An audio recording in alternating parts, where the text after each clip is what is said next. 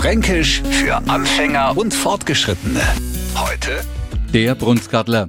Wollen Sie mal einen Franken der leben, der so richtig aus sich rausgeht? Na, warten Sie in einer Kneipe, bis Sie vier Leid zum schönen rustikalen Schafkopf-Turnier treffen.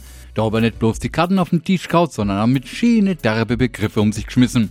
Ich zwar im Laufe des Abends mal einer einmal zum Beispiel auf die Toiletten und Etzettler wird der Brunskadler total wichtig, weil man das Spiel nicht unterbrechen will, bloß weil Anna Etzettler einmal mau.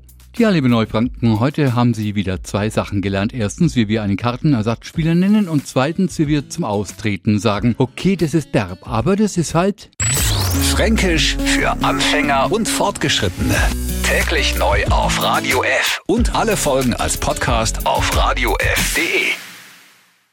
Die heutige Episode wurde präsentiert von Obst Kraus. Ihr wünscht euch leckeres, frisches Obst an eurem Arbeitsplatz? Obst Kraus liefert in Nürnberg, Fürth und Erlangen. Obst-Kraus.de